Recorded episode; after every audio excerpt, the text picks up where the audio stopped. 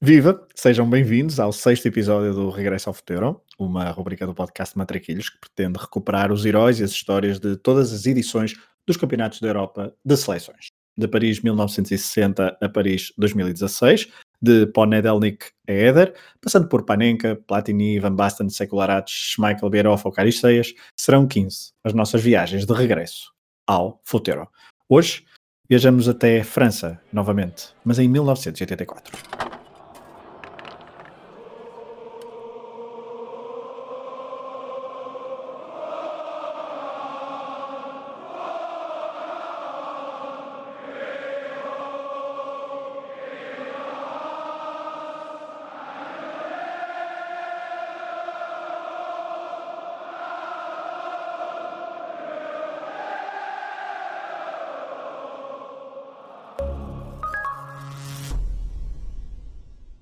Rui. Olá, Fragoso. Olá a todos, também do, os nossos ouvintes. Este é mais um episódio do podcast de Matraquilhos, do Hemisfério Desportivo. A França foi escolhida para organizar o evento de 1984. Antes de, de entrarmos em alguns detalhes, Rui, depois do que analisaste deste torneio e desta fase de qualificação, hum, acho que temos aqui hum, muita, muita coisa engraçada para falar e talvez o, o melhor torneio até agora. Sem dúvida, era exatamente que não sabia onde é que ias, para onde é que ias levar a pergunta, mas era isso que te ia dizer, com, com o facto, e sobretudo para nós portugueses, eh, Portugal ter participado e, e, com tudo aquilo que aconteceu na participação portuguesa, eh, com todas as, as particularidades de várias qualificações, nos, nos grupos de qualificação, a maior parte deles muito disputados e atribulados, eh, tivemos um super Platini, Uh, acho que é, nem há dúvida, não há outra edição anterior que tenha conseguido disputar com, com esta de 84 e se calhar até nas, nas seguintes uh, dificilmente uma foi tão, tão rica. Mas isso depois quando gravarmos logo, logo comparamos melhor. Exato, e os ouvintes também poderão depois comparar, porque de facto esta, esta edição teve jogos muito equilibrados e com muita história. Já lá iremos, porque primeiro é preciso falar da fase de qualificação. Um, mas só para contextualizar, então a França foi escolhida para organizar este europeu de 1984, uma seleção que já não se apurava para a fase final de um europeu de seleções desde 1960, o primeiro, quando organizou o evento, apenas uma fase final a quatro equipas. Na altura foram duas derrotas em dois jogos, que valeram então um quarto lugar, mas daqui a pouco então veremos como é que foi o percurso da seleção de Platini neste seu uh, novo europeu caseiro. França, que tinha estado em belo plano no Mundial de 82, em Espanha, onde quatro seleções europeias ficaram nos quatro primeiros lugares. No primeiro Mundial de Maradona e no torneio do Brasil de Tele Santana, Sócrates e companhia, a verdade é que os europeus não deram hipóteses. Itália campeã do mundo, Alemanha finalista vencida, a Polónia completou o pódio e a França ficou em quarto lugar. E já para não falar que nas 12 melhores equipas do torneio, 10 foram europeias.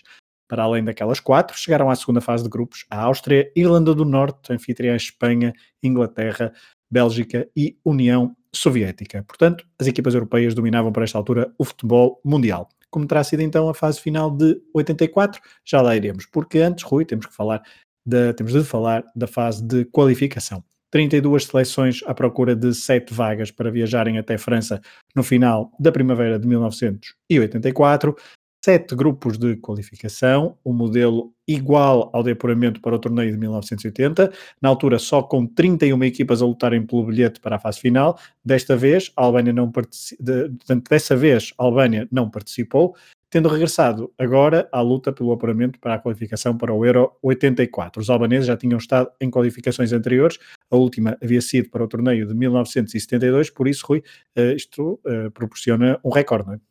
É um novo recorde. Não, não há nenhuma seleção que tenha participado em qualquer uma das edições anteriores que não tenha tentado o seu passaporte para a França 84. Já tínhamos tido participação de 32 equipas, tenho ideia, mas nunca com, com o, organizador com, com vaga. Portanto, tecnicamente, 32 equipas tentaram a qualificação, uma já tinha a qualificação garantida por ser anfitriã, portanto, 32 seleções foi o novo, foi o novo recorde. Neste programa temos começado, nestas rubricas, temos começado sempre por Portugal e, Rui, pela primeira vez vamos contar a história de um apuramento feliz da Seleção Nacional, que assim se estreará, uh, estrearia uh, numa fase final do Europeu. Uh, Portugal calhou no grupo 2 de qualificação, com apenas mais três adversários, Polónia, Finlândia e União Soviética. três estreias no que a qualificação de europeus diz respeito. Com os, os soviéticos, Portugal tinha-se cruzado no jogo de terceiro e quarto lugares no Mundial de 66. Com a Polónia, Portugal tinha perdido em casa e empatado fora na qualificação para o Mundial de 78. E com a Finlândia seria então uma estreia em jogos oficiais. E era um grupo muito complicado, como dissemos há pouco, Polónia e União Soviética tinham tido, estavam com belas gerações de, de jogadores, uh, tinham tido boas participações no, no Mundial uh, e Portugal teria que viajar muito para leste nas três deslocações. Portugal começou a campanha em setembro de 82, acabou a mesma em novembro de 83. Rui, conta-nos tudo sobre uma fase de qualificação que teve uma derrota a meio caminho que deixou antever que a seleção nacional falharia uma vez mais a qualificação para o europeu. É, a campanha começou, começou bem, com vitórias na Finlândia e em casa contra a Polónia, mas a tal goleada em Moscou por 5-0, num jogo e numa viagem em que tudo correu mal, deixou, deixou tudo a maus lençóis, sobretudo porque faltava defrontar a União Soviética em casa e viajar até à Polónia, tinha estado no, na Final Four do Mundial 82.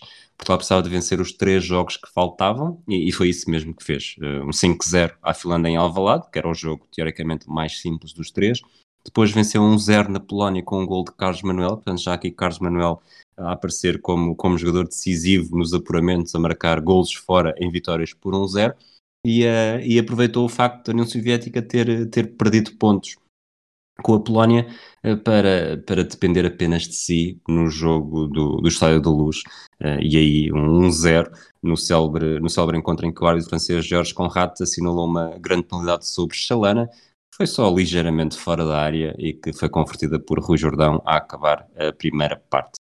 Uh, neste grupo, há curiosidade de nenhum jogador ter feito mais de dois golos. Uh, entre os portugueses, Jordão, Carlos Manuel, Nené e António Oliveira fizeram dois.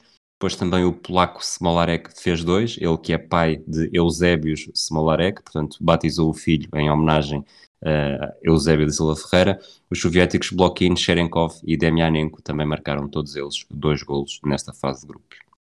Peço só para repetir os nomes dos atletas portugueses que marcaram dois golos? Jordão, Carlos Manuel, Nené e António Oliveira. Só um destes, então, é que não estará presente na fase final do Europeu de 84. Vamos aos outros grupos, porque houve bastante competitividade, afinal de contas estamos a falar de poucas vagas para as melhores seleções do mundo da atualidade, em 1900, no período 82-84. Por isso houve confirmações de superioridade por parte de algumas equipas, mas espaço, mas espaço então para surpresas. No grupo 1, Rui, a vice-campeã europeia em título, a Bélgica, não teve grandes problemas em garantir presença em mais uma fase final, tendo relaxado um pouco apenas nos dois últimos jogos. Este acaba por ser um dos grupos mais, mais simples e, e, fáceis de descrever. A Bélgica foi a única seleção a vencer os três jogos em casa e isso acabou por fazer a diferença. Os finalistas de 80, como disseste, venceram os primeiros quatro jogos do apuramento, brandaram nas últimas duas jornadas, perdendo na Suíça e empatando na Escócia. Qualificação final, Bélgica com 9, Suíça com 6, República Democrática da Alemanha com 5 e Escócia com 4. Do grupo 2 já falamos, a qualificação portuguesa. Grupo 3, um, a primeira surpresa, a Dinamarca nunca tinha estado no Mundial e em 64 em Espanha tinha estado na sua única fase final do, de europeus. Desta vez, um gol de Alan Simonsen em Wembley pode ter contribuído decisivamente para o apuramento dinamarquês e para que Bobby Robson tivesse que adiar uns anos mais a estreia em fases finais. É, o grupo termina com a Dinamarca com 13 pontos, Inglaterra 12, Grécia 8, Hungria 7 e Luxemburgo 0. A grande geração dinamarquesa estava a começar a aparecer, garantiu o apuramento com apenas um ponto de vantagem sobre a Inglaterra, depois de seis vitórias, um empate e uma derrota. Empatou em casa com a Inglaterra a dois golos logo no jogo de abertura, fazendo o último gol, uh, o 2-2, em cima do minuto final. Depois perdeu na viagem à Hungria, num jogo em que a vitória carimbaria desde logo o apuramento. A diferença nas contas do grupo esteve no Inglaterra-Dinamarca do Wembley, de setembro de 83, quando um gol da estrela Alan Simonsen, como falaste, de penalti aos 36 minutos, decidiu o encontro. Eh, Simonsen e Preben Elkayer marcaram quatro golos, um muito jovem Michael Laudrup fez três. Inglaterra deixou fugir o apuramento apesar de ter terminado com o melhor ataque, 23 golos. A defesa menos batida, apenas 3 golos. Eh, e de facto, a Inglaterra só sofreu golos nos duelos com a Dinamarca. Dois em Copenhaga no primeiro jogo e depois um em Wembley, que acabou por ditar uh, a eliminação ou o não apuramento para a fase final de 84. Alan Simonsen, que, hum, como veremos daqui a pouco, não, não, não teve grande destaque no Euro 84. No grupo 4, Rui, voltamos a ter um grupo com quatro equipas apenas uh, e foi tudo decidido no último jogo e no último minuto. Quatro pontos separaram o primeiro lugar do quarto, num grupo onde todos é, perderam pontos várias vezes, desculpa. Não, não, nada, desculpa. Jugoslávia com 8, Gales 7, Bulgária 5, Noruega 4. Um grupo muito equilibrado, disputado até à última, como disseste, com resultados fantásticos, como o um empate a 4 entre Jugoslávia e Gales. Uh, todas as equipes perderam jogos e a entrada para o último jogo do grupo, uh, um Jugoslávia-Bulgária. Uh, Gales é líder com 7 pontos, a Jugoslávia tinha 6 e a Bulgária tinha 5. A diferença de golos era o primeiro critério, portanto a Jugoslávia estava com 9-9, Gales com 7-6 e Bulgária com 5-5. Isto é difícil, não, sem estar a ler, perceber exatamente, mas resumindo, uh, havia o Jugoslávia e a Bulgária. A Jugoslávia apurava-se se vencesse. Gales apurava-se, portanto, Gales que já nem estava em, em campo, apurava-se se houvesse um empate ou se a Bulgária vencesse por 1-0. E a Bulgária apurava-se se vencesse por dois golos de diferença ou pela margem mínima, desde que com três golos marcados. O jogo foi em split, o drama não podia ser maior. A Bulgária marcou primeiro, aos 28 minutos, mas a Jugoslávia deu a volta com gols aos 31 e 63 por Safet Suzic. A Bulgária empatou aos 60 e o relógio seguia imparável até ao apito final, com os galeses a festejar por fora. Mas, nos últimos minutos, a Bulgária desperdiça uma oportunidade clamorosa que lhe daria o apuramento e, e, depois já nos descontos, um defesa improvável, Radanovic, fez o gol que apura a Jugoslávia. Uh, contas finais do grupo, Safet Suzic não só foi um dos heróis deste último jogo, como também o melhor marcador do grupo, apesar de ter feito apenas três. É, a geração de Ian Rush, por exemplo, que talvez fosse a grande estrela desta altura de Gales, não, uh, não conseguiu então o apuramento para o Euro 84. No grupo 5, um, eu agora perdi aqui a minha nota, exatamente, no grupo 5, outra grande surpresa, uh, várias surpresas, aliás, dentro deste, deste grupo. Itália, campeão do mundo, ficou em quarto lugar, só à frente de Chipre, único adversário que conseguiu vencer em casa no último jogo, quando nada já se decidia, até porque em Chipre uh, tinha havido empate entre estas duas equipas. Portanto, a luta pelo apuramento, Rui, foi a três: Suécia, Checoslováquia e Roménia. Exatamente, a Itália foi mesmo a maior desilusão, em casa só conseguiu vencer Chipre e será uma derrota humilhante com a Suécia por 3-0 em Nápoles. Uh, depois perdeu sem marcar golos em todos os jogos, exceto em Chipre, onde conseguiu um empate, uh, um gol. Uh, perdeu sem marcar golos em todos os jogos, fora, exceto em Chipre, onde conseguiu empatar um gol. o último jogo relevante, já que o grupo terminou com a, tal, com a tal vitória de Itália sobre Chipre, foi a 30 de novembro de 83, em Bratislava, num Checoslováquia-Roménia e, mais uma vez, um jogo com contas muito interessantes. Matematicamente, a Suécia tinha 11 pontos e 14-5 em golos eh, e estava na liderança, mas já não tinha qualquer hipótese de apuramento. A Roménia também seguia com 11 pontos e 8-2 em golos, a Checoslováquia a terceira com 9 pontos e 14-6 em golos. Feitas as contas, a Roménia apurava-se se empatasse, ou pelo menos um empate, eh, mas uma vitória da Checoslováquia pela margem mínima deixava os suecos imediatamente fora com a mesma diferença de golos, mas com menos golos marcados. O jogo foi dramático, a Roménia esteve sempre uh, em posição de apuramento, apesar disso. Marcou aos 82 minutos e a reação da Checoslováquia aos 85 minutos foi insuficiente, portanto, com um empate, foi a Roménia que seguiu para a fase final do Euro 84, juntando-se a Portugal como uma das duas estreantes da, do europeu.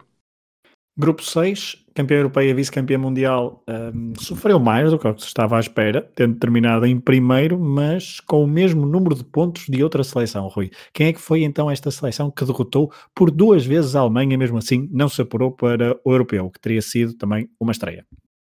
É, falamos da Irlanda do Norte, que fez os mesmos 11 pontos da República Federal da Alemanha, depois a Áustria com 9, Turquia 7, Albânia 2 há essa, esse, a do Norte consegue fazer 4 pontos contra, contra os germânicos e mesmo assim uh, ficar de fora, porque na diferença de golos uh, os alemães tiveram 15-5 e a do Norte 8-5. Uh, eh, a equipa irlandesa foi terrível fora de casa, exceto no triunfo em Hamburgo, no último jogo da sua campanha.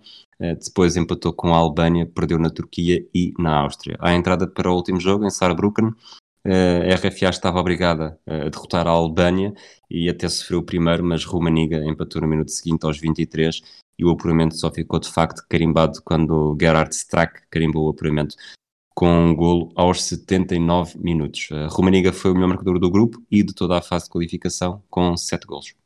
Em segundo lugar, nessa lista veio, ficaram em segundo e em terceiro ficaram dois uh, jogadores espanhóis, Santillana com seis gols e também Paulo Ricón com cinco, e vamos falar do último grupo de qualificação, um, precisamente aquele que tem a Espanha e aquele que tem uma das histórias mais conhecidas uh, e mais emocionantes da fase de qualificação para, para os europeus, Rui, porque um, no último grupo, então, Espanha e Holanda bateram-se até aos seus últimos jogos, ambos frente a Malta, a quem golearam, só que houve uma seleção que marcou ligeiramente mais do que a outra. Ligeiramente. Tanto Espanha e Holanda terminaram, terminaram o grupo com 13 pontos, a Irlanda fez 9, a Islândia 3, Malta 2.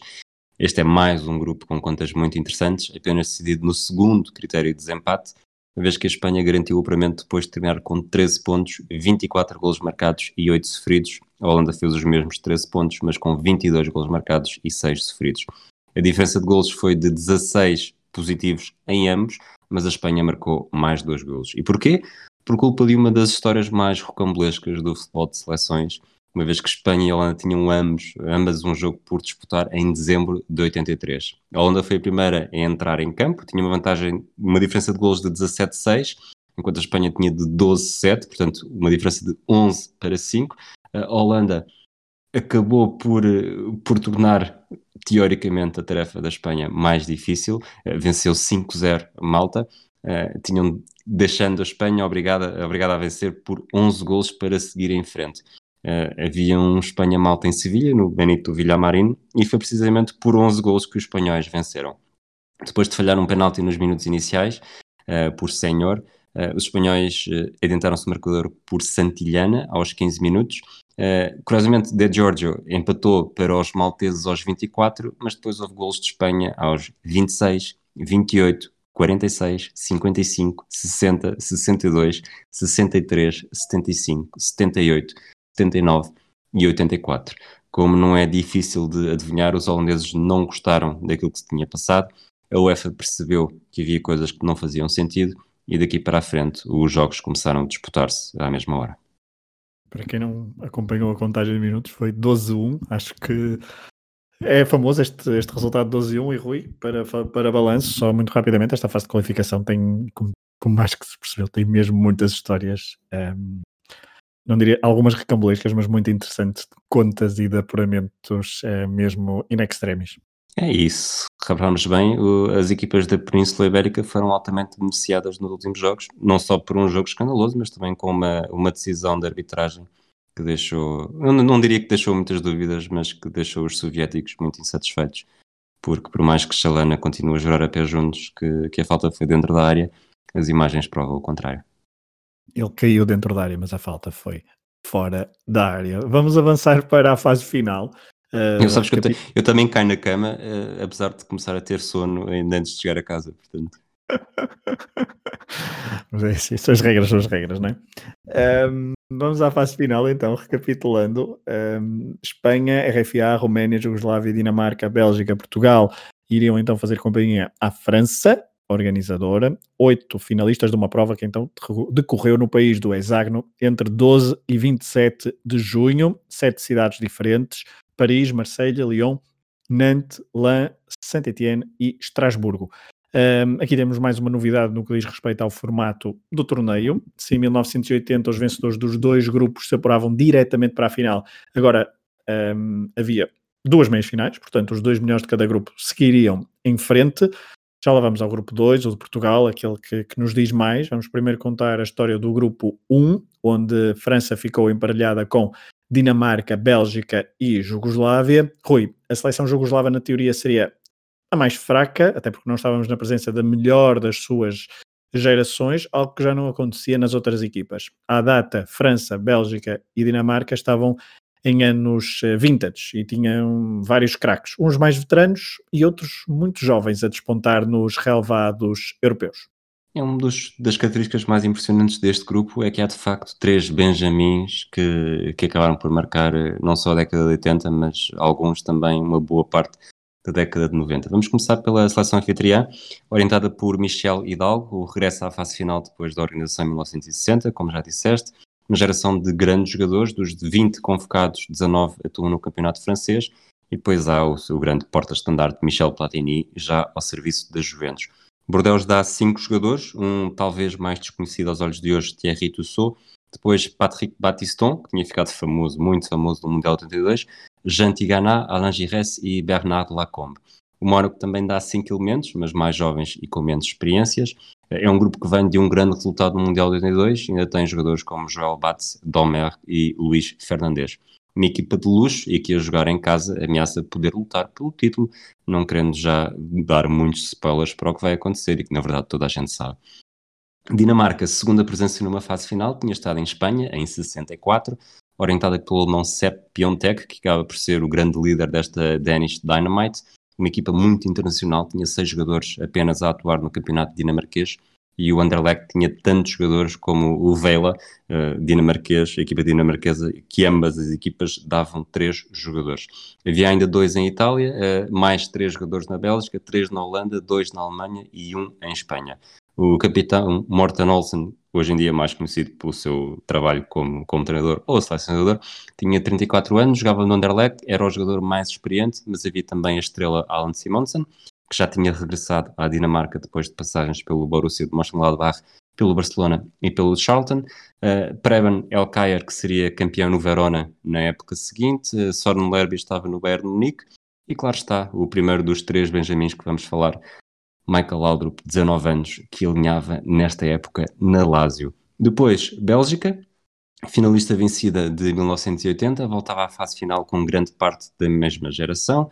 Uh, o selecionador continuava a ser Guy. Uh, havia Faf, Van der Eycken, Vandenberg, Colemans, mas também um novo grupo de jogadores a aparecer. E o Benjamin era o médio Enzo Schiff, do Anderlecht, com apenas 18 anos. Havia dois estrangeiros, vamos chamar-lhe assim, a Jamari Faf no Bayern Munique, Ludo Cook no Inter. O Anderlecht era a equipa mais representada, com oito jogadores, e de notar que o Anderlecht neste, tinha vencido a Taça UEFA um ano antes desta fase final contra o Benfica.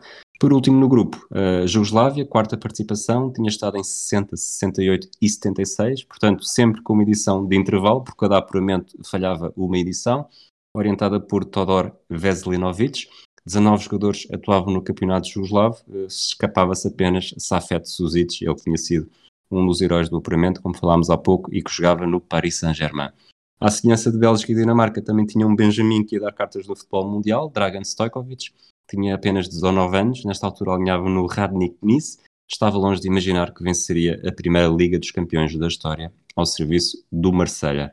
Falando muito rapidamente do, de como é que se desenrolou os jogos deste grupo, começou com uma vitória de França sobre a Dinamarca por 1-0, a Platini ia demonstrar desde logo ao que ia, marcando o único gol do jogo aos 78 minutos. Uh, no Parque dos Príncipes em Paris, uh, Manuel Amarroso deixou a França a jogar com 10 nos minutos finais, enquanto a estrela Alan Simonsen saiu ao intervalo lesionado e não voltaria a jogar. No outro jogo da primeira jornada, a Bélgica bateu a Jugoslávia por 2-0, com destaque para os três Benjamins, uh, Laudrup e Schiff foram titulares, portanto Laudrup contra, contra a França, Schiff neste Bélgica-Jugoslávia e Stojkovic neste Bélgica-Jugoslávia também entrou na segunda parte. Na segunda jornada, a França começou o seu rolo compressor, garantiu o apuramento ao golear a Bélgica por 5-0, com destaque para um hat-trick de Platini, que igualou desde logo os quatro gols de recorde numa edição de uma fase final, que era partilhado com Gerd Müller e Dieter Müller. O 5-0 ficou na moda e umas horas depois também a Dinamarca o aplicou à Jugoslávia. Na última jornada do grupo, a França bateu a Jugoslávia por 3-2, com mais um hat-trick de Platini, entre os 59 e os 77 minutos. E na decisão pelo segundo lugar, a Dinamarca bateu a Bélgica por 3-2, num jogo em que precisava apenas do empate. Mas não foi fácil, uma vez que Colemans e Verkauteren, futuro treinador do Sporting, marcaram para a Bélgica aos 26 e 39, e os dinamarqueses uh, conseguiram operar a reviravolta a partir de um penalti de Frank Arnesen aos 41. Na segunda parte marcaram por mais duas vezes e garantiram a presença nas meias finais com segundo, o segundo lugar no grupo.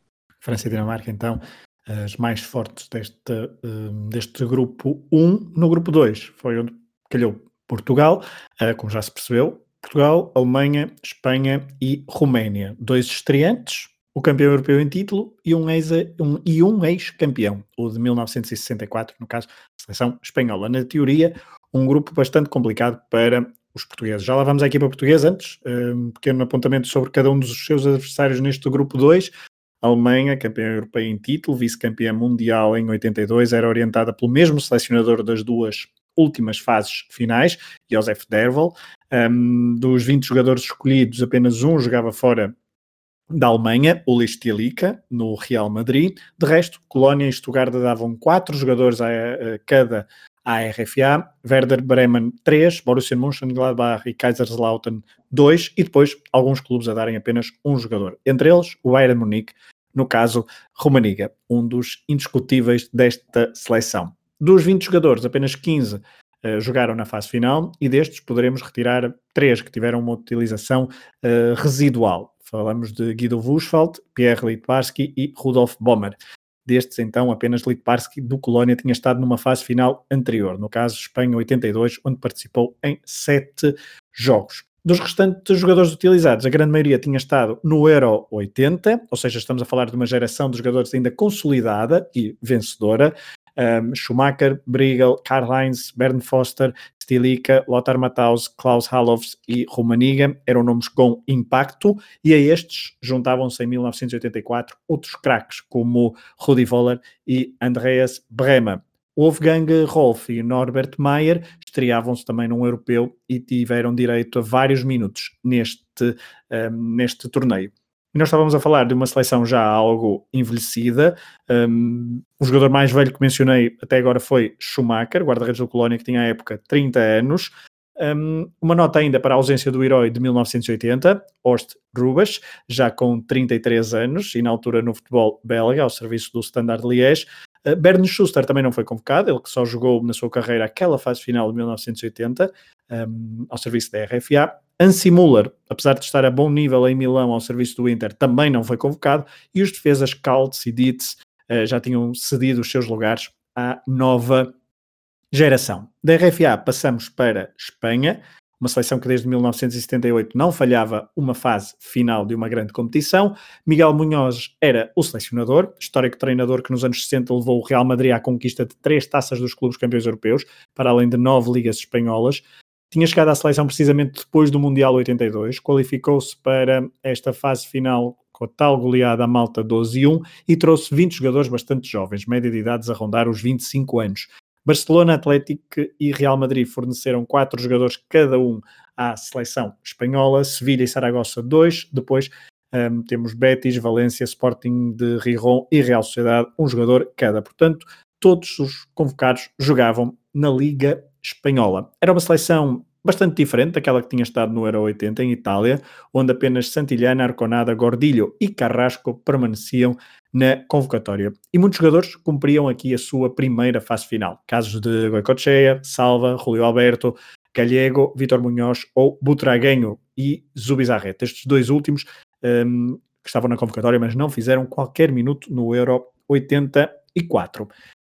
Já a Roménia, estreante, era orientada por um tal de Mircea Lucescu, 38 anos, ele que como jogador tinha estado no Mundial do México de 1970, uma média de idade de 26 anos, uh, sete jogadores da Universidade de Craiova, seis jogadores do Dinamo de Bucareste, três do Sportul, dois do Enedoara, um do Targo Mures e apenas um do Steaua, um clube que se preparava para ser campeão europeu em breve, mas que não era campeão, hum, campeão romeno, assim é que é, desde 1978. Desde então, a Universidade Craiova e Dinamo tinham dominado o campeonato romeno. O jogador do Steaua, um, nesta convocatória de Mircea que foi terceiro guarda-redes, Varsila Iordache, o único jogador que não teve direito a qualquer minuto num dos três jogos feitos pela Roménia no França 84. O craque desta equipa era o número 10, Laszlo Boloni, outro futuro treinador do Sporting, mencionado hoje aqui no episódio, eh, na altura com 31 anos, jogava no Targo Mures, ele que depois do europeu se transferiu para o Steaua. E na convocatória, com 19 anos, já estava presente um tal de eh, Djika do Sportul, ele que foi suplente utilizado em dois jogos. Portanto, se há pouco o Rui falou de vários Benjamins, temos aqui outro, mas no grupo 2. Falta falar de Portugal, um, regressa uma fase final depois da participação de, no Mundial de 66, uma estreia em europeus. Selecionador Fernando Cabrita levou nove jogadores do Porto, oito do Benfica, um do Sporting. Jordão, no caso, um do Portimonense, Vitor Damas, e um do Vitória Futebol Clube de Setúbal, Jorge Martins, guarda-redes que entrou na convocatória para substituir Zé Beto, guarda-redes do Futebol Clube do Porto, que tinha sido suspenso depois de uma agressão a um árbitro na final de Basileia da Taça das Taças frente à Juventus, disputada umas semanas antes. Porto e Benfica dominavam a convocatória, tinham estado em finais europeios há pouco tempo, como referido ainda agora mesmo a final da Taça das Taças frente à Juventus e a tal taça, final da Taça UEFA do Benfica perdida um ano antes frente ao Anderlecht, como o Rui disse há pouco. Um, Bento era o guarda-redes titular, João Pinto à direita, Álvaro à esquerda, dupla de centrais portista composta por Eurico e Lima Pereira, meio campo mais utilizado foi Souza, Jaime Pacheco e Frasco, todos do Futebol Clube do Porto, depois Carlos Manuel, Chalana, Jordão, era esta a base, podemos dizer assim, Gomes e Diamantino foram titulares uma vez cada, Nené, um suplente de luxo, Veloso jogou últimos minutos do primeiro jogo frente à Alemanha e depois cinco jogadores sem qualquer minuto neste Euro 84. Os guarda-redes Damas e Jorge Martins, António Bastos Lopes, Eduardo Luiz e Vermelhinho. Rui, era uma equipa temível, onde, hum, vista esta distância, uma grande geração de jogadores, onde talvez as ausências de Manel Fernandes e Futre criaram algum ruído, já que as bases de Porto e Benfica estavam lá as duas. Mas o, queres destacar alguma coisa nesta seleção, para além de números bastante aleatórios das camisolas dos jogadores portugueses? Sim, parece Portugal com a sua tendência argentina, quase os argentinos por ordem alfabética, tenho ideia que o, que Portugal foi por sorteio. É de facto uma grande geração, provavelmente a melhor geração portuguesa desde, desde a de 66. Futre estava, estava a aparecer, uh, o, o Manuel Fernandes como um dos melhores marcadores dos últimos, da última década em Portugal, e, e de facto uh, foi aqui uma, uma conjugação quase perfeita para Portugal conseguir fazer história na sua primeira participação, tal como tinha feito na primeira participação no Mundial de 66, e, e acho que só mesmo o drama uh, trágico e uma grande seleção francesa também impediu Portugal de chegar mais longe. Exato, vamos, e é disso que vamos falar, mas Portugal já em 84 deixa a marca num torneio uh, organizado em França. Nesta nossa viagem pelos europeus, haveremos de acabá-la um, em estilo e a, vingar então este torneio de 84. Vamos à primeira jornada, dois empates, Saint-Étienne a Espanha não conseguiu bater a estreante Roménia, dois golos na primeira parte, primeiro o espanhol aos 22 minutos de penalti, convertido por Carrasco do Barcelona, mas aos 35 minutos, numa excelente jogada do número 7 romeno Marcel Coras, a Roménia chegou ao empate, depois Laszlo Boloni fez um remate à entrada da área com o pé esquerdo sem hipóteses para Arconada, depois da tal jogada de Coras. Portugal estreou-se em Estrasburgo, com quase 50 mil pessoas nas bancadas, frente à Alemanha, um desafio complicado, bem equilibrado, e onde Portugal, com o seu jogo associativo, mostrou, começou a mostrar alguns lances de, de bom futebol, como aquele que terminou num remate de João Pinto para uma defesa vistosa de Schumacher. Rudi Foller teve o empate nos pés a poucos minutos do final, mas o remate, felizmente para as cores portuguesas, saiu ao lado da baliza de Bento. Na segunda jornada, mais dois jogos equilibrados. A Roménia dificultou a vida à Alemanha, mas um bis de Rudi Voller uh, permitiu aos campeões em título darem um passo importante rumo às meias finais. Jogavam eles. Estamos a falar de uma vitória por 2-1. Na primeira parte, a Alemanha foi mais forte, mas só conseguiu ir para os balneários a vencer por 1-0. Mas logo a abrir a segunda parte, Boloni ofereceu o golo a Coras, numa jogada onde a simulação de Michael Klein uh, deveria contar como assistência. Coras falhou o 2-1 na cara de Schumacher, que destemido fez uh, Bela Mancha a Batistão, não, perdão, fez Bela Mancha a Coras, assim é que é, e aos 66 minutos Rudi Voller voltou a marcar e a adiantar a Alemanha no marcador numa boa jogada de entendimento entre Alofs, Romaniga e Foller. A um minuto do fim, num remate bem de fora da área com o pé esquerdo, Laszlo Boloni proporcionou uma das defesas do torneio, a Harald Schumacher, naquela que seria naquele que seria um belíssimo golo do 10 romeno. Não deu empate, a Alemanha conseguiu vencer 2-1, vitória frente à Roménia. No outro jogo da segunda jornada, Portugal Espanha, duelo ibérico em Marselha, no Velodrome, 17 de junho. Portugal repetiu o mesmo 11 da primeira jornada. Espanha fez apenas entrar, apenas fez entrar então Julio Alberto por senhor. O jogo ficou marcado por, uh, fica marcado por alguns destaques. Há pouco falávamos da defesa de Schumacher. A verdade é que Bento faz uma defesa incrível, a defesa de remate de Santillana na primeira parte, ainda com 0-0, que foi o resultado ao intervalo. Na segunda parte, aos 52 minutos, Portugal estreia-se a marcar numa fase final do Europeu, com muito estilo, Álvaro na esquerda rouba a bola a Maceda, uh, descobre no meio António Souza, que à entrada da área faz um remate em arco que apanha desprevenido, um arco nada bastante adiantado na sua área. 1-0, Portugal na frente, depois de um livre marcado de forma curta por Carlos Manuel, Chalana entrada da área rematou muito bem, mas a bola embateu na trave e a Espanha uh, ganhou oxigênio num canto aos 73 minutos, depois de alguma confusão na área e do não alívio da defesa portuguesa, chegou ao empate, então os espanhóis chegaram ao empate com golo de Santillana. Assim, a entrada para a última jornada estava tudo por decidir. A Alemanha tinha 3 pontos, Espanha e Portugal 2, Roménia apenas 1, mas ainda tinha hipótese de se apurar para as meias finais. Portugal precisaria de ganhar um, a Roménia precisaria de ganhar a Portugal e esperar que a Alemanha fizesse o mesmo frente aos espanhóis. Só que nenhuma coisa nem outra. A 20 de junho, em Paris, a Alemanha precisava apenas de um empate para seguir em frente. Os espanhóis tinham de ganhar. O jogo foi épico. Na primeira parte, os alemães mandaram três bolas aos ferros. Aos ferros. Arconada fez um bom par de defesas vistosas. No final da primeira parte, Francisco Carrasco falhou um penalti porque Schumacher defendeu, uh, impedindo os alemães de irem a perder para o intervalo, o que seria tremendamente injusto. Na segunda parte, foi a noite de Arconada. Três ou quatro defesas de grande nível desesperaram os avançados alemães, mas o empate era suficiente para os homens da RFA e eliminava os espanhóis que até então tinham jogado para o empate, porque as notícias que vinham do outro jogo eram boas, até que aos 90 minutos, e já sabendo que precisavam de ganhar, senhor, jogador do Saragossa, cruzou da direita para a área da RFA, onde apareceu António Maceda, a cabecear para o fundo da baliza. Este golo apurava espanhóis e eliminava alemães, os campeões em título, principais favoritos do grupo e os melhores em campo nessa, nessa noite de 20 de junho em Paris.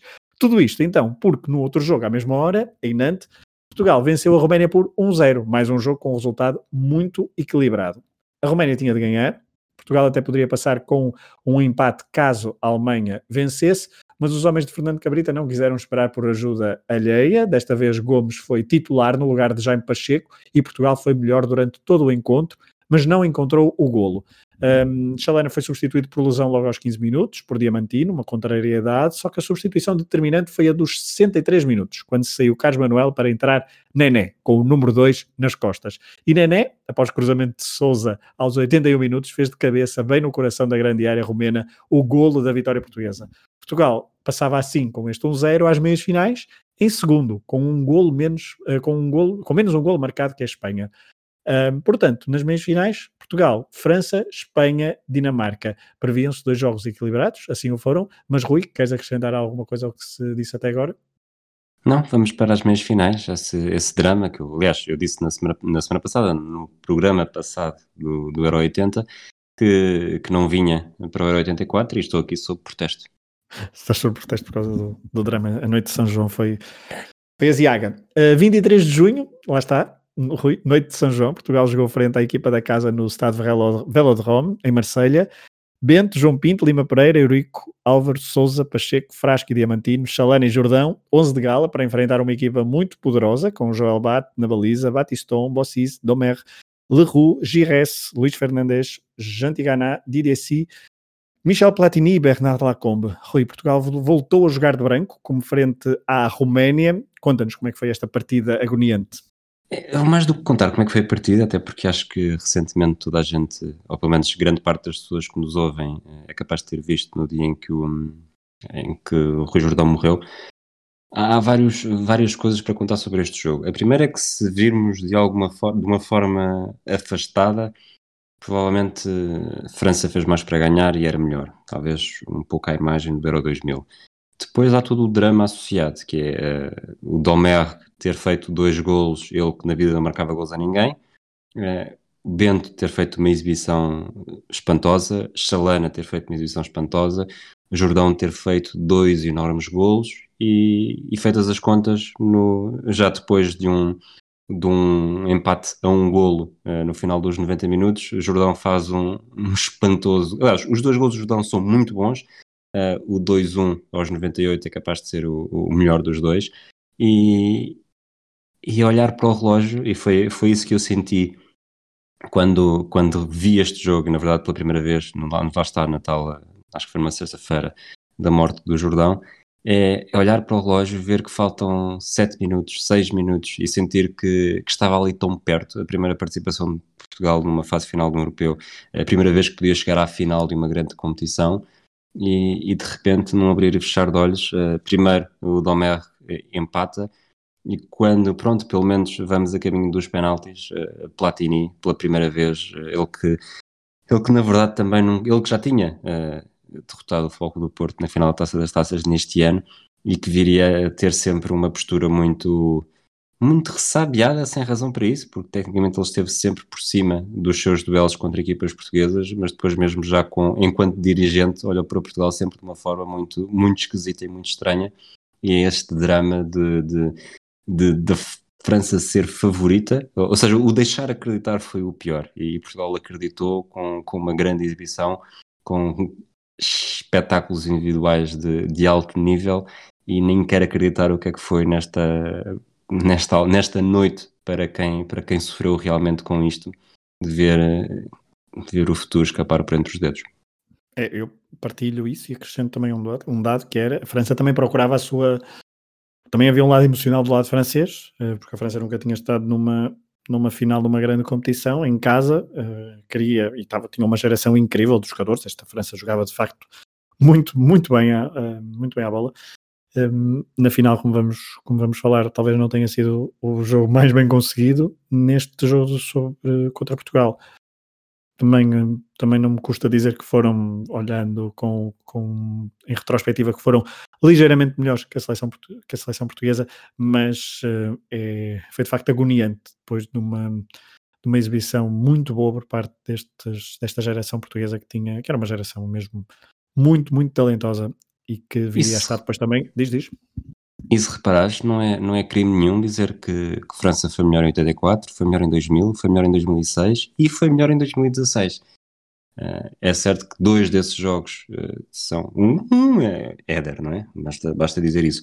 Uh, em outros dois há este drama enorme, porque foi. Lá estava, nos, nos dois foram.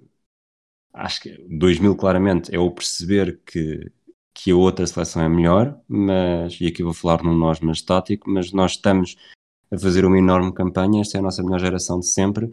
Eh, estivemos a ganhar, estamos a acreditar e depois uh, também já a pensar em penaltis e, e, escapa por entre os dedos. E é esta, este drama uh, duplicado de 84 e 2000, ambos uh, contra, contra a França de forma, de forma dramática que deixa o sabor mais, mais amargo, sobretudo para uma geração. Uh, Portugal em 2000, na verdade, tinha, tinha poucas presenças em fases finais e, e qualquer presença parecia que era sempre o, o, último dia, a última oportunidade, e também por isso acredito que tenha gostado mais. E ambas sempre contra um número 10 francês em estado de graça, porque primeiro foi Michel Platini, Exatamente. uns anos depois Zinedine Zidane, quer em 2000, quer em 2006. Aliás, talvez tenha faltado isso à França, em 2016. Deixamos isso para um dos próximos episódios. Uh, continuamos nesta viagem. A França então apurava-se para a final. Jogou a 23 de junho, véspera de São João, foi um sábado. No domingo um, houve a outra meia-final em Lyon. E se um, no jogo de Marselha, na altura, todos esperávamos uh, todos esperávamos e todos esperavam grandes penalidades, elas não aconteceram. No dia seguinte, então, jogo entre Espanha e Dinamarca, foi mesmo dessa forma que se decidiu quem se juntaria à finalista França em Paris. Em Lyon, Sepp Piontek e um, Miguel Munhoz apresentaram os melhores 11 possíveis. Dinamarca, uh, Danish Dynamite, um 3-5-2 fortíssimo no, no contra-ataque nas transições, com Olsen como livro, Laudrup para comandar o meio campo, Lerby, um extremo que era um misto de potência e técnica, e claro, Elkair, como, como avançado letal, ele que tinha completado aquela que seria a sua última época uh, no Lokeren, antes de uh, se transferir então, em, em, transferir então para o Elas Verona, como há pouco o Rui disse, e onde se sagraria campeão da Série A. Espanha num tradicional, mais tradicional 4-4-2, um, uh, como base desta, desta seleção de Miguel Bunhós. O jogo começa com uma boa defesa de Oleg Vista, defesa, o guarda-redes dinamarquês, após cabeceamento num canto de, de, de, Lobo Carrasco, mas depois, logo aos 7 minutos, Soren Lerby marca o primeiro golo, depois de um cabeceamento de El Caer, proporcionar uma enorme defesa à Arconada. Só que Lerby, jogador do Bayern de Munique na altura, empurrou a bola para o fundo da baliza. Foi mais rápido que os defesas espanhóis. O jogo foi aberto, foi entretido, uh, mas ao intervalo a Dinamarca vencia apenas por um zero um, e, apesar também de ter algumas oportunidades de gol para, para adiante, para ampliar essa vantagem, uma, de, uma, uma delas negada pelo poste a remate de Arneson. Os espanhóis usaram um futebol mais físico, prova disso foram três amarelos num espaço de 10 minutos.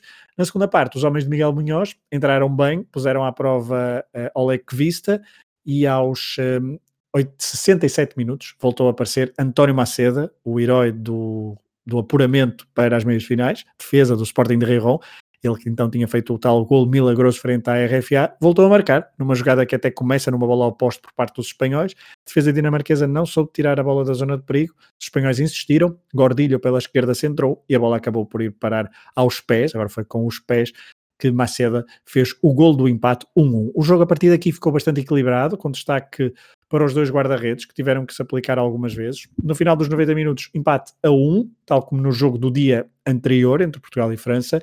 No prolongamento, ao minuto 107, a Dinamarca ficou a jogar com menos 1, fruto da expulsão de Klaus Berggren. Um, os dinamarqueses aguentaram a pressão, um, por parte do, dos adversários, do adversário espanhol, levaram o jogo e conseguiram então levar o jogo para os uh, penaltis. Nos penaltis houve bastante tensão, tal como durante todo o jogo.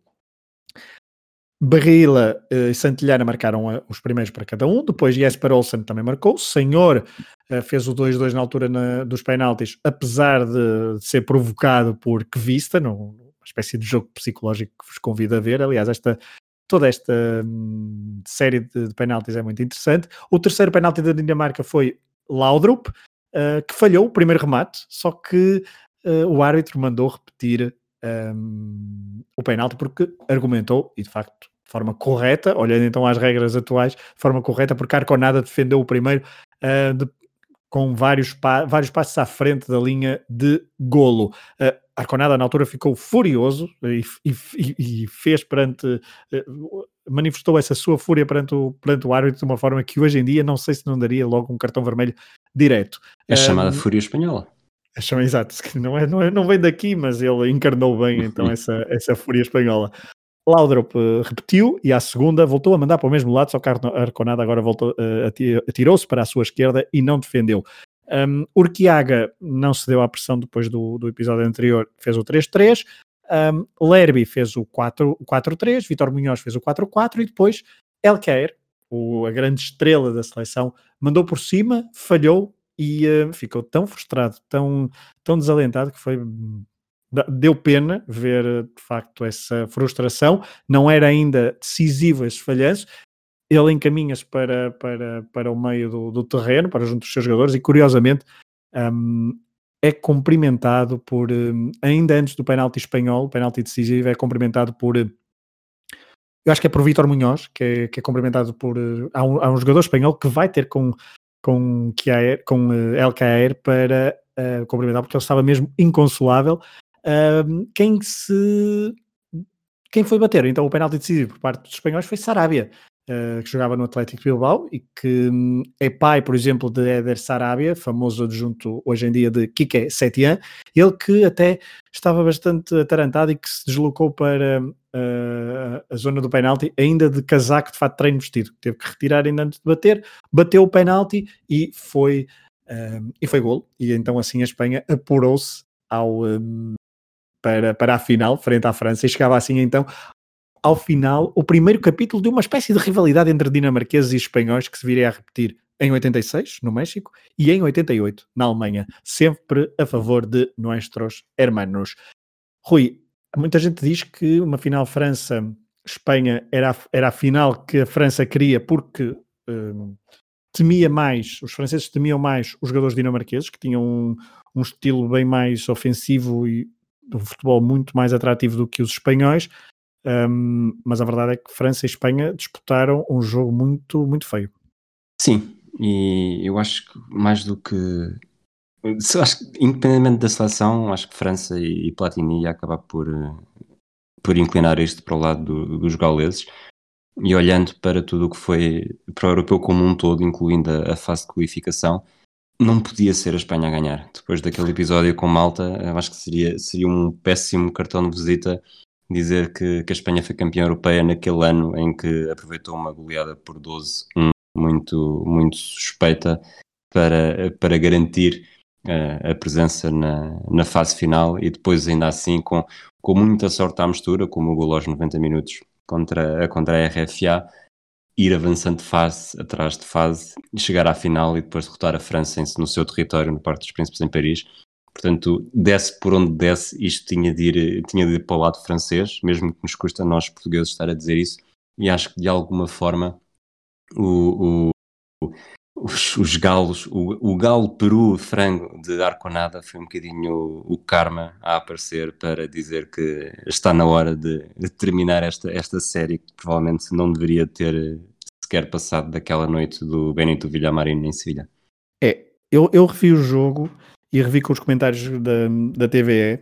Se, se, se não gostam muito de espanhóis, não o façam, porque vocês vão ficar muito, muito chateados ao ouvir aquilo e revoltados, porque desde o primeiro minuto que os comentadores da TV um, puseram logo uma pressão no árbitro e umas suspeições no árbitro e desde o primeiro desde o primeiro segundo desde o primeiro segundo o jogo começa por acaso portanto França Espanha 27 de junho quarta-feira Parque dos Príncipes Espanha com menos um dia de descanso uh, e foi logo uma das coisas que os espanhóis disseram que estava portanto, jogaram a 24 e logo a 27, e que isso era só para favorecer os franceses. Um, tinham menos uh, dois jogadores importantes, Gordilho e Maceda, que estavam suspensos, depois de ter visto amarelo frente aos dinamarqueses. Uh, ou seja, foram muito duros com os dinamarqueses, levaram amarelo e depois ainda se queixaram porque não podiam jogar. Pois, lá está, são consequências. Um, a Espanha... Que, desculpa, o, o a, a, final do Euro 88, que vi, já vi duas vezes não, no último ano, comentados por, eh, por eh, desculpa, final do Euro 92, comentados por, uh, comentado em espanhol, e também aí eles fazem uma perseguição ao árbitro apenas porque o árbitro tinha arbitrado um jogo de Espanha uns tempos antes. Portanto, este é um, um modus operandi. Enquanto, enquanto uns tiveram Rui Tovares e Gabriel Alves, outros tiveram perseguições arbitrais. Não, é, é, é, é, de facto, é de facto enervante. Foi de facto enervante. Eu, eu ouvi aquilo, só me apetecia pôr mute, mas depois decidi uh, ouvir, porque é para, até para dar aqui algum comentário e, e, também para perceber algumas, algumas questões relacionadas com, com o jogo. Um, Gordilha e Macedo então não, não tinham, não estavam suspensos e também estamos a, temos que relembrar que Espanha chegou à final e nunca marcou mais do que um golo em qualquer um dos jogos que fez. Nos quatro jogos nunca marcou mais do que Tinha um Tinha-os escutado todos contra a Malta. Exato. Uh, Munhoz apostou no, 11, no seguinte 11: Arconada, Urquiaga, Camacho, Galego, Salva, Julio Alberto, Vitor Munhoz, Francisco Lopes, Senhor, Francisco Carrasco e Santillana. A França, eu acho que era a melhor equipa, era a favorita. Um, o jogo, eu não disse o 11 francês, mas posso obviamente dizer o 11, um, o 11 francês, era um 11 Puxa, de gala. Capricha. Uh, vamos lá caprichar. Joël Bat, uh, Patrick Battiston, Maxime Bossy, Jean-François Domergue, Ivan Leroux, Michel Platini, Luís Fernandes, Alain Giresse, Jean Tigana, Bruno Bellone e Bernard Lacombe. Foi este o 11 francês. Um, a França era melhor, era favorita, como, como dizia. E o jogo começou logo com uma pequena cotovelada de Julio Alberto a Battiston. Uh, uma pequena amostra do que os, os, espanhóis tinham para os franceses. E quando eu digo começou logo, sim, é logo o primeiro lance do jogo, nem, sei lá, 5, 4, 5, 6 segundos. Um, lá está, a TVE fazia muito destaque ao árbitro checoslovaco Kristov, Kristov. Um, de facto, muita pressão sobre o árbitro, de um lado e do outro. E, a seleção, e os comentários da TVE uh, fizeram logo muita referência a alguns duelos individuais e foi essa a tónica da partida os, as estrelas francesas foram muito in, eh, marcadas individualmente pelos jogadores espanhóis. Platini não foi largado por Camacho, uh, Urtiaga encarregou-se de Bellone, Senhor de Gires, Lacombe de Salva, uh, Salva de Lacombe, assim é que é, e Vitor Munhoz de Jean Tigana. A verdade é que o jogo foi muito dividido. A França faz eu, eu, diria, eu não vi os jogos de França todos uh, e do que do, dos resumos e, do, e, e da, dos, dos, uh, dos reportes que, que, fui vendo, claramente este deve ter sido o pior jogo de França no Euro um, ehm, no Euro 84, o jogo da final. Também se sentiu no estádio alguma, alguma pressão porque era de facto um jogo decisivo e França nunca tinha vencido um torneio e estava uh, com uma geração formidável de jogadores e havia essa pressão para adicional para vencer e de facto os espanhóis puseram muito físico no, no jogo várias faltas muito duras, por exemplo, há uma falta aos 29 minutos de Carrasco sobre Luís Fernandes, mesmo muito dura, e o jogo chegou ao intervalo com 0-0, mas a verdade é que a melhor oportunidade do jogo na primeira parte até foi por parte da Espanha. Um, num canto, Santilhana, Santilhana cabeceou e uh, Fernandes salvou a bola em cima da linha. Depois também houve outra oportunidade para Santilhana. Um, nesta primeira parte, Carrasco foi um, um quebra-cabeças para a defesa francesa, então, nesta primeira parte. Os franceses sempre que tinham a bola mostravam ser melhores, mas uh, estavam com poucas ideias para ultrapassar e até algo surpreendidos para ultrapassar esta agressividade espanhola.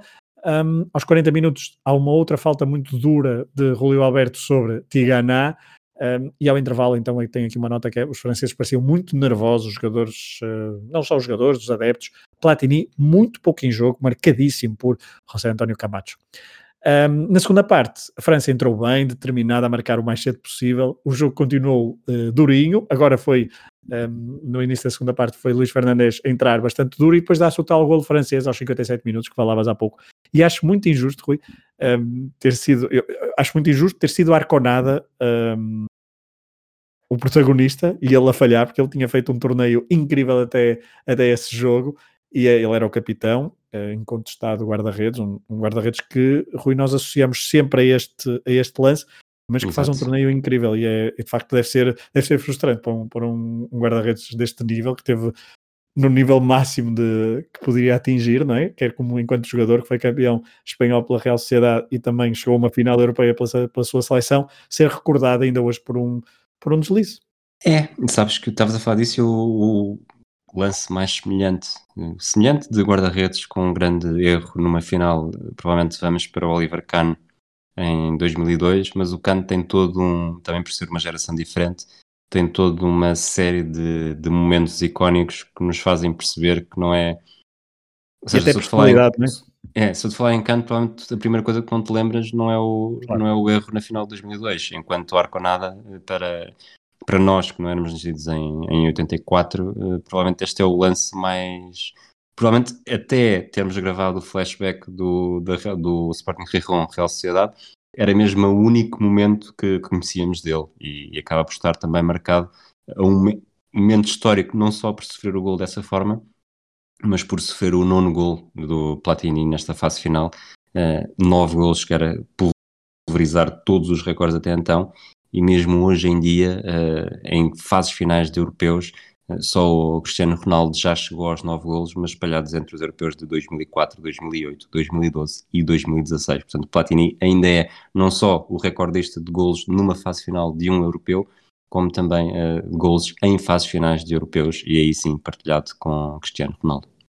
E esses 9 golos foram apenas em 5 jogos. Agora, uma fase final de um europeu tem bastantes mais. Para... E não era um avançado, não é? E não era um avançado, claro. Uh, mas este livro, então, aos 57 minutos, nasce também de uma falta muito duvidosa, e agora também eu vou, vou fazer de advogado do diabo, uma falta muito duvidosa sobre. Tens uma, tens uma costela muito espanhola, tens de admitir.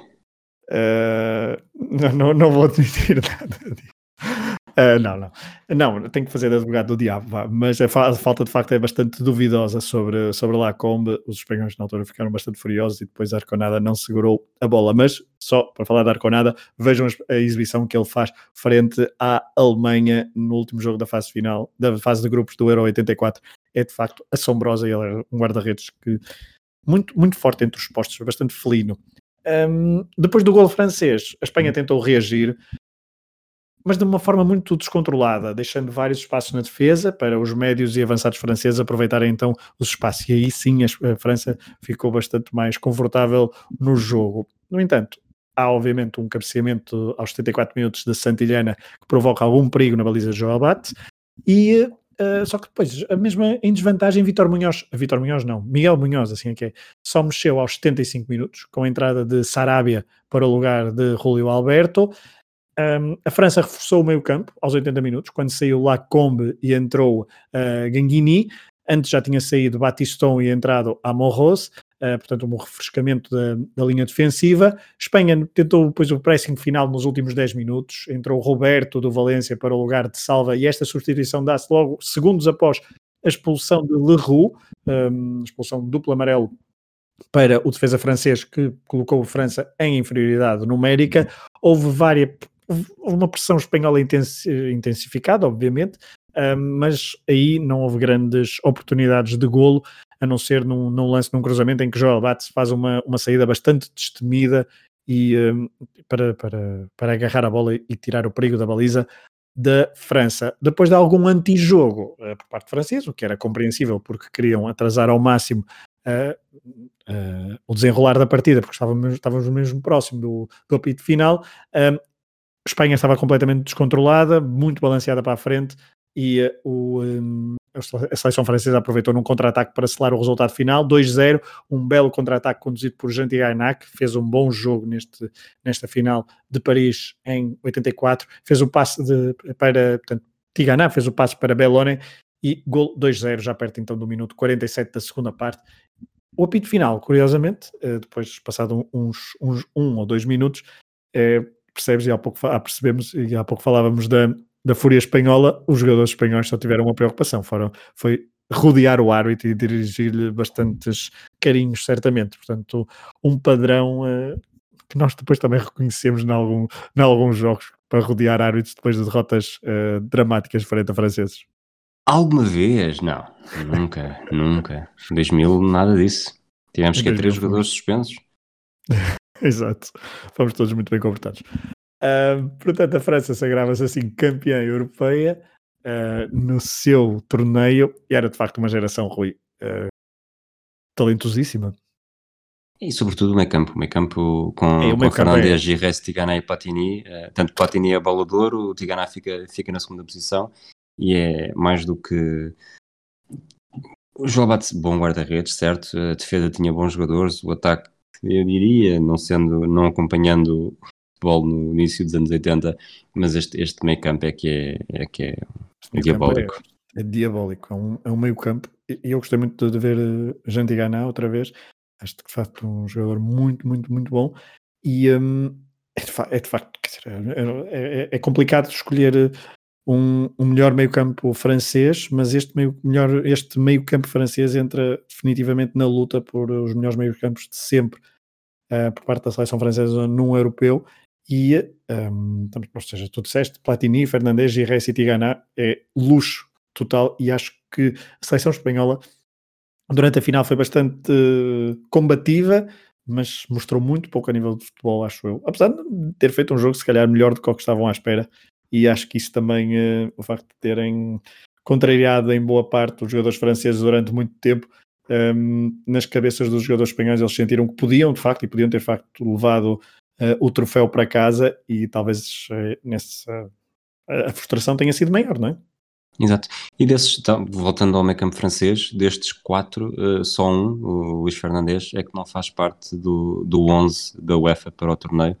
Já agora, uh, Schumacher na baliza, defesas João Pinto, uh, Karl-Heinz Foster, Morten Olsen, Andreas Brema, o meio campo, além de Alain Giresse, Jean Tigana e Michel Platini, uh, Chalana, que no site da UEFA destacam não só as duas assistências para, para o Jordão na meia-final, como também as exibições que lhe valeram o prémio de Homem do Jogo contra a República Federal da Alemanha e contra Espanha. E o quinto elemento do meio campo é o dinamarquês Frank Arneson, que nas últimas décadas é mais reconhecido como diretor desportivo. Uh, depois no ataque, uh, Rudi Voller uh, compôs, o, finalizou o 11 da, do torneio deste Euro 84. E assim terminamos mais um episódio do Regresso ao Futuro. Estamos a chegar aos, aos torneios. Ainda não, ainda, não, ainda não tivemos um único torneio que nós fôssemos vivos, já nascidos, assim é que é. Mas o próximo já, já será uma, já, já terá essa novidade, apenas em 50% do, desta dupla, uhum. mas estamos a chegar então a torneios que nos dizem mais, um, a nós dois, mas temos gostado muito de fazer esta, esta viagem e vamos continuar então por torneios então muito, muito, muito interessantes e muito ricos. Este Euro 84 foi o Euro 84 da competitividade, de resultados um, curtos e, e, muito nivelados e de várias histórias e, de, e vários, muito drama à mistura assim aqui é, e drama que veio da fase de qualificação, como narramos no início do episódio. Regresso ao Futuro, uma rubrica do podcast Matraquilhos. Dentro de algumas semanas voltaremos então com o Euro 88. Podcast Matraquilhos do Hemisfério Desportivo, já sabem, eh, se quiserem apoiar este projeto independente, www.patreon.com.br sigam-nos, não só o podcast Matraquismo, mas também todos os outros podcasts do universo Hemisfério Desportivo. Um abraço a todos, até à próxima. Um abraço.